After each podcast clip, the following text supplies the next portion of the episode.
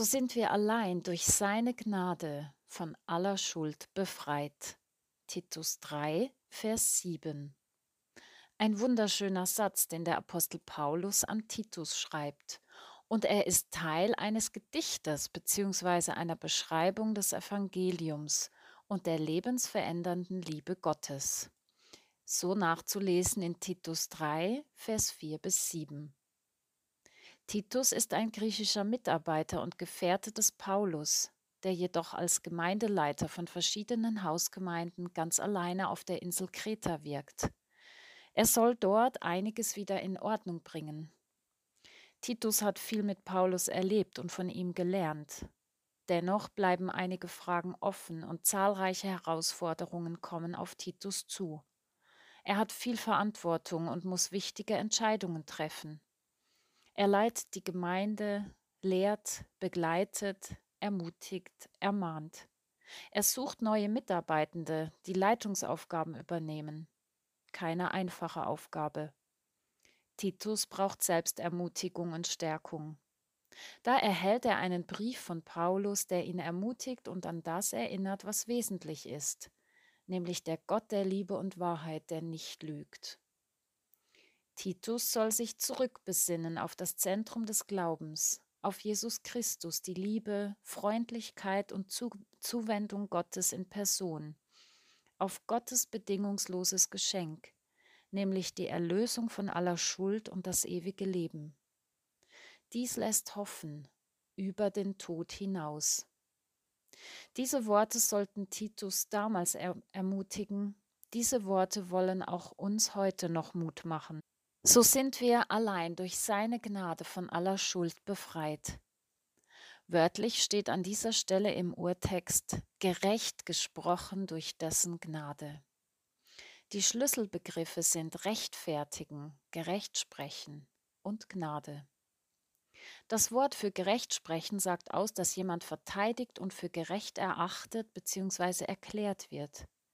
Diese Person erlangt Freispruch, doch das ist kein billiger Freispruch, denn das Wort beinhaltet zugleich ein Urteil, Gericht, eine Verurteilung und Bestrafung.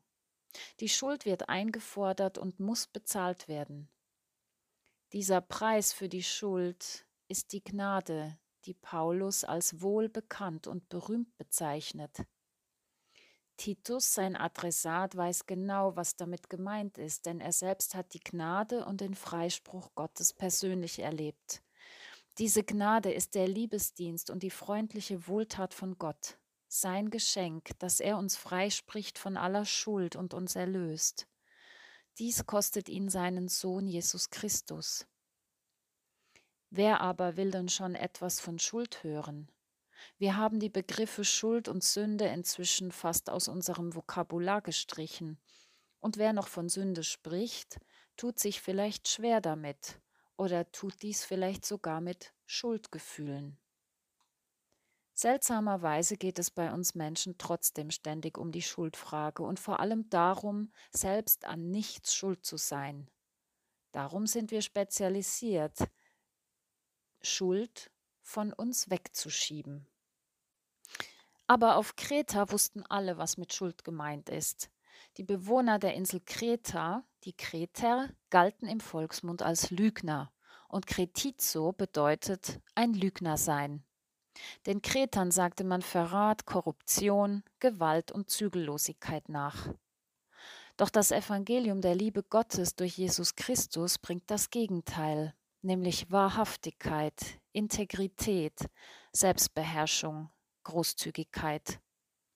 Dies, weil die Erlösung durch Jesus Christus dazu befreit und weil die großzügige Gnade und verändernde Liebe von Gott ansteckend ist.